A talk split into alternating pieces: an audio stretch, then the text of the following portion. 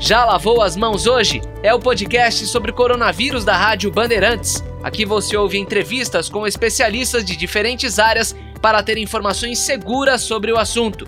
Você acompanha a partir de agora a entrevista que o jornalista Ricardo Capriotti fez com o médico Alexandre Kalash. Bom, doutor Kalash, eh, nós temos muitos assuntos para tratar, mas eu queria abrir com uma pergunta um pouco mais genérica e certamente daí a gente pode aprofundar a nossa conversa. Então, para começar, eu queria que o senhor contasse para os nossos ouvintes qual é o impacto, eh, na sua opinião, que essa pandemia vai causar quando tudo isso passar, né? quando a gente estiver já ao final dessa pandemia. Qual é o impacto que isso tudo vai causar na saúde do brasileiro, hein? Olha, vai depender muito de quanto dure essa agonia eu agora estou começando a achar que a gente juntou duas palavras, a pandemia com a agonia, dá uma pantagonia. Não era para estar assim, era para a gente já ter achatado essa curva, era para a gente já estar tá podendo voltar com segurança a um, uma vida, entre aspas, normal, porque a vida não vai ser como ela era antes. Isso está muito claro. Mas nós ainda estamos diante de muitas incógnitas. Só uma Verdade, eu posso assegurar. O Brasil se deu muito mal e respondeu muito mal. Não é à toa que nós somos o segundo país em termos de morte e continuamos a ver a pandemia se alastrando pelo interior, enquanto que mesmo nas capitais não tenha ido embora. O senhor, como estudioso, o senhor estuda, o senhor é epidemiologista também, não é? O senhor estuda, estudou isso toda a sua vida. Quer dizer, nem para um, um, autoridade da saúde como o senhor é possível a gente conseguir determinar, nesse momento, os impactos negativos que nós teremos. O senhor não consegue identificar isso? Muito difícil, porque nós estamos diante de um vírus muito matreiro. Ele tem características biológicas que a gente está tentando entender. De repente vem uma onda e já vem a outra. A resposta imunológica, ou seja, a capacidade nossa como espécie humana de gerar os anticorpos que realmente confiram um, a longo prazo, ainda tudo muito cedo. Né? Afinal, o primeiro caso registrado foi apenas há seis meses lá na China. Mas nós estamos vendo pessoas que foram infectadas e que dois, três meses depois não mostram os anticorpos. Então, quando a gente fala da vacina, a gente ainda está diante de muitas dúvidas. Será que nós seríamos capazes de criar uma vacina que tem uma resposta melhor ainda do que o próprio vírus infectando a pessoa, como é que se explica que essas pessoas, depois de dois, três meses, estejam tão suscetíveis a uma outra infecção? Então, essa vacina vai ter que ser muito sofisticada. Eu sei que a gente tem mais de 100 projetos mundo afora, mas ainda é cedo para a gente falar de uma, entre aspas, normalidade diante de tantas incógnitas e muito mais ainda em relação à resposta que nós vamos ter de comportamento. Será que usar máscara daqui para frente vai ser a norma? Será que daqui para frente as relações sociais que nós, cordiais brasileiros, que gostamos dos, abraços, dos beijos, do contato físico, será que a gente vai ter que se comportar como japonês daqui para frente? Eu realmente não sei a resposta. O, senhor falou a, a, respeito do nosso encaminhamento aqui no Brasil, que foi o pior possível, né? está sendo o pior possível, e acho que dá para a gente é, tratar disso é, em nível de poder público. Né? Infelizmente, nós não tivemos um comando central, não estamos tendo um comando central aqui para ditar as regras, cada estado, cada prefeitura está tentando resolver aí da sua maneira esse problema, mas me parece que há também um, problema do ser humano aí, não, doutor Kalash? Porque a gente tem visto que é, as pessoas é, têm desafiado o vírus, têm desafiado o próximo, têm sido pouco compreensivas. E me parece que não é só um problema do brasileiro, me parece que é um problema de boa parte da humanidade. Boa parte do mundo parece que não está acreditando ou desdenhando desse problema, não? Mas aqui é bem pior. Primeiro que nós temos uma cultura já por si, digamos, mais indisciplinada. Nós não gostamos muito de regras, de ter que saber como é que se comporta, mas isso é agravado pela nossa, pelo nosso analfabetismo científico. Não há uma compreensão uh, adequada do que, que é ciência, do que, que a ciência nos traz. da importância de um isolamento horizontal, do uso de máscaras, não há testagem em número suficiente. E quando se detecta que uma pessoa foi infectada, não se faz um segmento para que a gente possa rastrear e monitorar, como os países onde a epidemia foi melhor gerada. Nós não temos um exemplo que venha de cima para baixo, nós temos mensagens que são muito contraditórias. Um diz uma coisa, o outro diz outra. Um bota a máscara debaixo do queixo, o outro pendura na, na, na orelha. Isso tudo acaba eh, sendo mensagens que são contraditórias para uma população que, infelizmente, você sabe disso, uma população com nível educacional baixo. E, por cima de tudo, de repente virou um, uma disputa ideológica. Isso não é para ser assim. A gente só pode vencer uma pandemia com ciência e com instruções muito claras para a população. Se você vê a liderança do país, que deveria estar mais bem aconselhada por sanitaristas, e nós temos exemplos inúmeros de excelentes centros uh, de saúde pública, como nós temos o Butantan em São Paulo, a Fiocruz aqui no Rio, mas também com sedes espalhadas por todo o país, Universidade de Pelotas, etc. E em vez de eles estarem aconselhando, eles estão marginalizados e nós continuamos, como você disse, com o Ministério da Saúde acéfalo. Como é possível atravessar uma pandemia e esperar que vá dar certo se a gente tem um Ministério da Saúde que ficou militarizado? Onde estão os sanitaristas dentro do Ministério da Saúde, dizendo e tendo objetivos, goals bem demarcados para que a gente possa monitorar.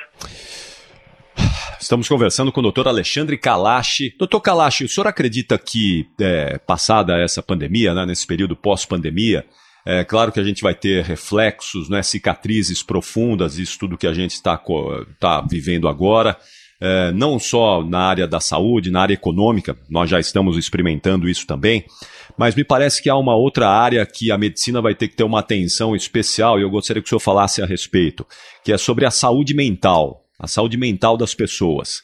Esse vai ser um desafio da medicina no pós-pandemia? Vai, e quanto mais se prolongue a pandemia, quanto mais a gente esteja tendo que conviver com uma mudança de hábitos, mais profundo. Nós temos duas coisas aqui. Nós temos o impacto do isolamento. Mas isolamento não deve significar necessariamente solidão. Felizmente, isso está acontecendo numa época em que nós temos a tecnologia ao alcance de muitos, não de todos. Então, nós podemos hoje entrar em contato, fazer o WhatsApp, uma chamada por Skype, a gente pode até usar o velho telefone nós temos formas de quebrar essa solidão. Eu ouvia com interesse a matéria anterior à entrevista do cardiologista dizendo que há um impacto muito grande, inclusive de doenças que uh, aumentaram a sua incidência, a sua gravidade, como doenças cardiovasculares, porque as pessoas estão cada vez mais, uh, infelizmente, sem poder praticar atividade física. Mas isso está muito bem para nós que moramos bem, que temos espaço no apartamento, que nós temos talvez um condomínio, que temos área livre, que a gente pode correr pelo bosque. Mas nós estamos falando de uma população muito precarizada, muito pobre. De repente se descobriu aquilo que todo mundo já devia ter sabido. A Covid não forjou as mazelas do Brasil, apenas as deflagrou tá, a olho nu. As pessoas que moram nas favelas, nas periferias, elas não têm calçadas para correr, elas não têm um bosque para poder usufruir, elas não têm essa oportunidade do ar livre, elas estão vivendo em três, quatro pessoas no mesmo cômodo. Lavar mão como? 30 milhões de brasileiros não têm nem água corrente, 50% não tem esgoto. Essa realidade que ficou muito deflagrada por essa pandemia, que é uma das dificuldades de nós podermos contê-la. O nível educacional muito baixo, nosso, nosso ensino público deplorável há décadas. Eu não estou falando de nos últimos anos. Nos últimos anos piorou, o que já era muito ruim. Então, nós temos um contexto socioeconômico difícil e quem mais vai sofrer as consequências econômicas de tudo isso, nós já sabemos. São as pessoas de nível mais baixo de renda, são as pessoas que tinham um emprego, se pode chamar que era um emprego no setor informal, que já viviam de uma forma muito precarizada e que isso tudo está acentuando e muito difícil para as mulheres, porque são elas o maior contingente de pessoas que viviam já na informalidade. Isso tudo tem um impacto emocional, como você falou, imenso. Nós estamos traumatizados. Não é hora de celebrar. Meus amigos queridos jovens do Leblon, quinta-feira, vocês estavam aí como se fossem festa, o país devia estar em luto. Nós estamos com uma situação que é preciso encarar a realidade, porque se a gente nega que isso tudo tem um impacto muito grande e sofrido, a gente vai fazer como o brasileiro muitas vezes faz, esconde para debaixo do tapete aquilo que era para ter um impacto muito menor só se prolonga.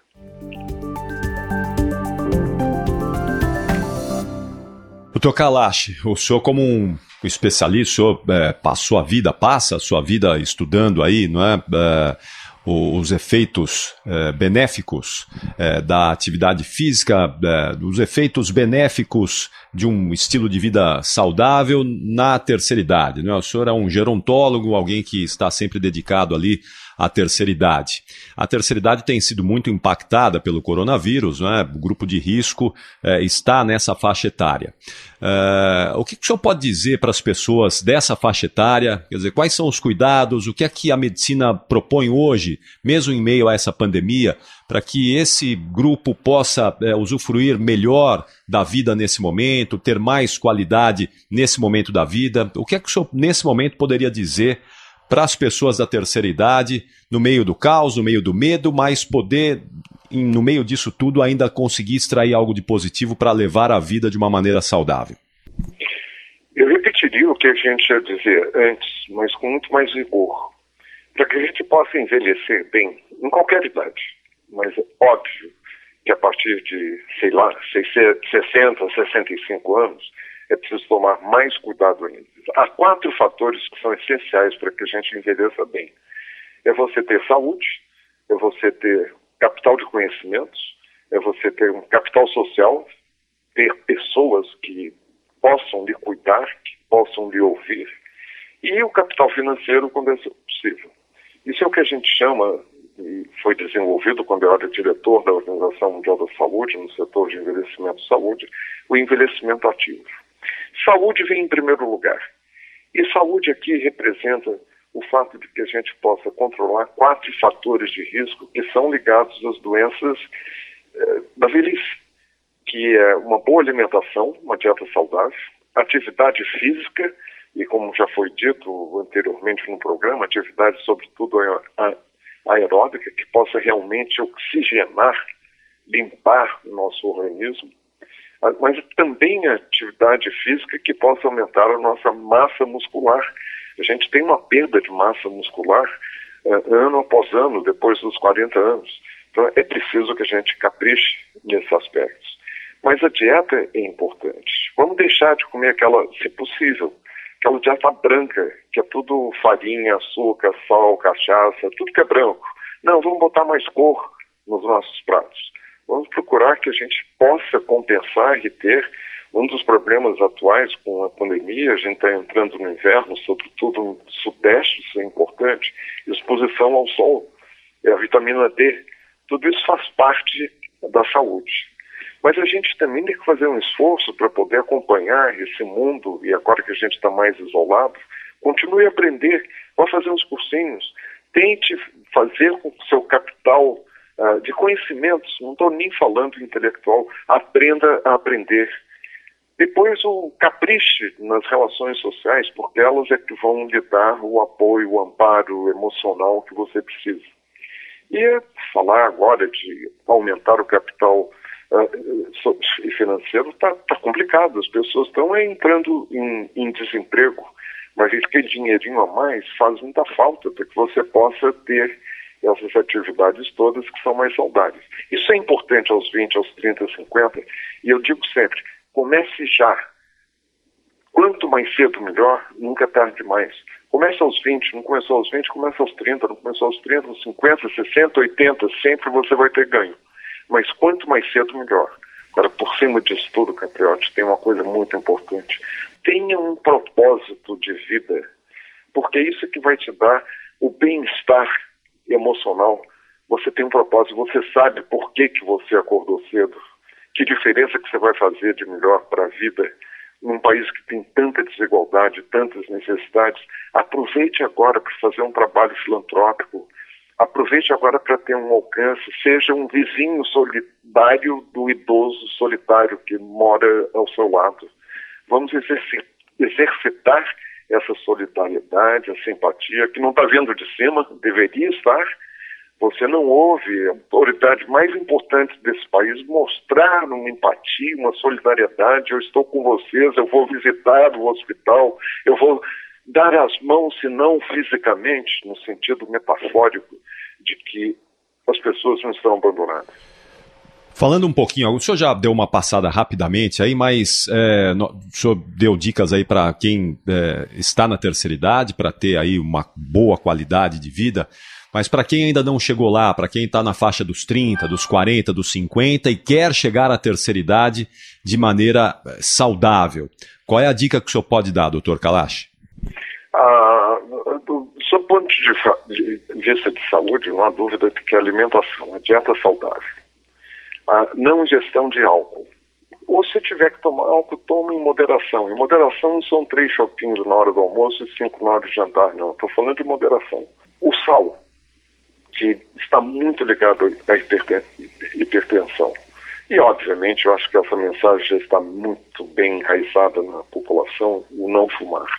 Se a gente conseguir controlar esses quatro fatores de risco, eu repito, uma dieta saudável, atividade física, ingestão baixa de sal e, se possível, uh, se possível não, e de, definitivamente não fumar, você já controla a hipertensão, a diabetes, doenças osteomusculares, doenças cardiovasculares, respiratórias, tudo isso está ligado a esse comportamento, estilos de vida que a gente pode controlar e, como eu disse antes, quanto mais cedo você começar, melhor. Mas tem muita gente que não está conseguindo porque vive em condições muito inadequadas. O Brasil é um país em que todo mundo tem um smartphone na mão e o pé no esgoto. 50% da população não tem acesso a esgoto sanitário. Meu Deus, nós estamos no século XXI. É, impressionante mesmo, é incrível, né? Uh, Doutor Kalash, antes dessa pandemia, eu, eu, eu vi a Itália é, aumentar a faixa etária para entrada na terceira idade. Os italianos aumentaram a terceira idade a partir dos 70 anos de idade. Aqui no Brasil, nós somos considerados terceira idade a partir dos 60 anos. O senhor acha que aqui é, isso está bem ajustado? Quer dizer, o brasileiro aos 60 anos ele já pode ser considerado mesmo alguém da terceira idade? Ou o senhor entende que nós também vamos precisar aumentar essa faixa, é, mesmo com esse evento da pandemia agora do coronavírus? Eu acho que essa resposta depende muito de que faixa social você vive. Nós temos brasileiros que vivem como os italianos, dinamarqueses ou canadenses. E para eles chegar aos 60 é moleza, e chegar bem aos 70 também. E eles vão chegar aos 85 tranquilos. E depois você tem uma população, e que a pandemia também está mostrando, que morre antes, aos 45, 50, porque envelheceu prematuramente mal. Porque não tiveram acesso às oportunidades essas de aumentar o seu capital vital. Não é porque não sabiam que comer brócolis é bom, é porque não tem dinheiro para comprar outra coisa. Então, nós temos, como sempre, a marca da desigualdade fazendo com que a definição cronológica do que é ser velho no Brasil depende a que camada você vive. Você não pode comparar um negro pobre que mora na periferia aos 45 anos, que já tem diabetes e hipertensão, não por escolha, mas por causa das, das desigualdades, com um rico branco de 85 que mora num condomínio onde pode praticar atividade física até o final da sua vida. Então, por enquanto, vamos ficar com 60. E a Covid está mostrando isso. Nós temos 30% das mortes antes dos 60 anos. São essas pessoas que na prática, sob o ponto de vista indica, indicadores biológicos e funcionais, já envelheceram, não chegaram aos 60 anos, mas já envelheceram e estão morrendo porque têm as comorbidades. É, e numa população mais desenvolvida, olha, meu caro, o problema do Brasil em relação ao envelhecimento é que nós estamos na contramão do que aconteceu nos países mais desenvolvidos. Eles primeiro enriqueceram para depois envelhecer. Nós estamos envelhecendo em pobreza, com uma desigualdade, uma disparidade na forma de viver abissal. É isso que é inadmissível. Não é mudar a marca. Ah, vamos mudar para 70 e tudo vai ficar melhor. Não. Nós temos que melhorar as condições de vida para que as pessoas tenham chance de envelhecer bem e, quando envelhecer, também continuarem a ter chance de ter uma atividade, de ter um propósito, de ter, de ser oferecida uma cidadania. Nós temos populações que estão envelhecendo marginalizadas, sem direitos, com muito idadismo, preconceito contra a idade. Eu não gosto de você, meu caro, porque você já tem 47 ou 73. Você já está muito velho para o meu gosto. Um país hedonista, em que a beleza eterna da juventude como se isso fosse possível. É, e aqui no Brasil, né, doutor Kalash, eu, eu, a gente tem um preconceito terrível com essa questão da idade. E eu tenho a impressão que isso, pós-pandemia, talvez vai ficar ainda mais escancarado. Não é? Se a gente já tinha esse preconceito contra as pessoas, é, sei lá, eu, acima dos 40, 50 anos de idade aqui, mercado de trabalho dificilmente já olhava para essa faixa etária antes. Eu acho que isso agora, num país como o nosso, talvez fique ainda mais escancarado e talvez traga reflexos ainda maiores para o sistema de saúde, tanto o público não vou nem falar do privado aqui, que é para uma faixa menor da população, mas o público que agora deverá ter um papel ainda mais fundamental. Certamente muita gente vai perder aí a, a, a, o sistema privado de saúde, vai precisar do sistema público. Como o senhor imagina que a gente vai sair dessa pandemia com o nosso sistema público, que hoje está aí, não é heroicamente salvando muita gente, mas como o senhor acredita que lá na frente o sistema público aqui do Brasil não é, vai, vai conseguir atender a população brasileira? Eu espero, essa é a minha esperança que eu vou compartilhar com você com todo o vigor e acreditando piamente no que eu estou dizendo. É difícil dizer isso, mas terá valido a pena passar por essa experiência se as autoridades finalmente acordem para a importância do SUS. As pessoas mais idosas, a partir de 60 anos, 85% delas dependem única e exclusivamente do SUS para ter acesso à saúde, tratamento médico. Nós começamos bem a Constituição de 1988 fez a coisa certa. Acesso à saúde universal para todos, modelado no país onde eu tive formação acadêmica e trabalhei como acadêmico 20 anos na Inglaterra. É aquele sistema nacional de saúde que nos serviu de modelo.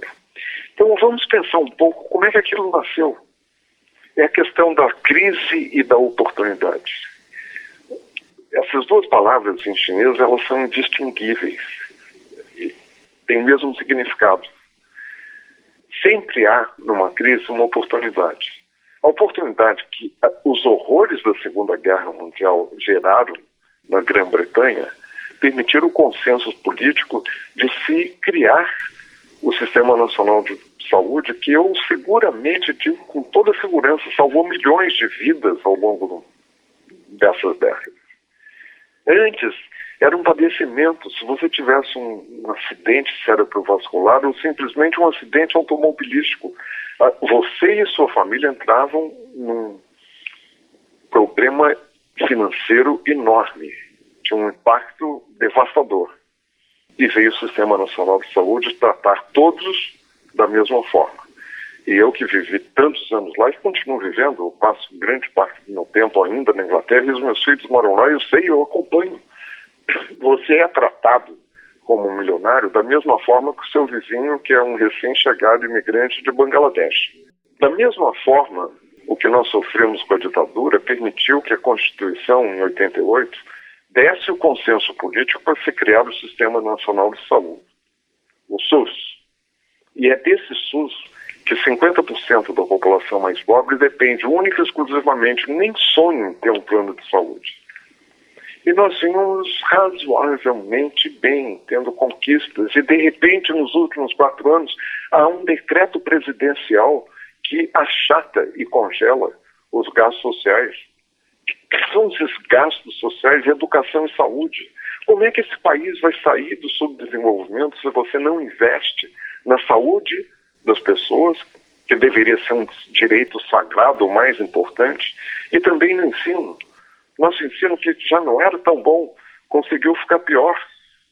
Dos 50 países estudados pelo Unesco, o Brasil estava em número 48. Você acha que o Brasil vai ser um país competitivo e produtivo?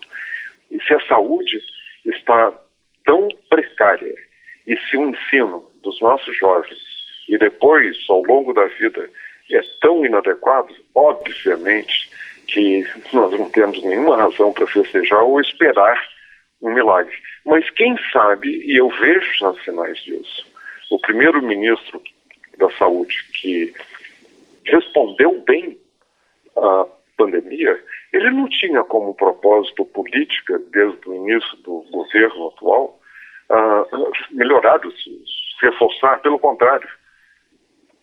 Mas ele aprendeu rápido, um homem inteligente. E ele viu que quem está salvando a lavoura e quem está salvando vidas no Brasil é o SUS.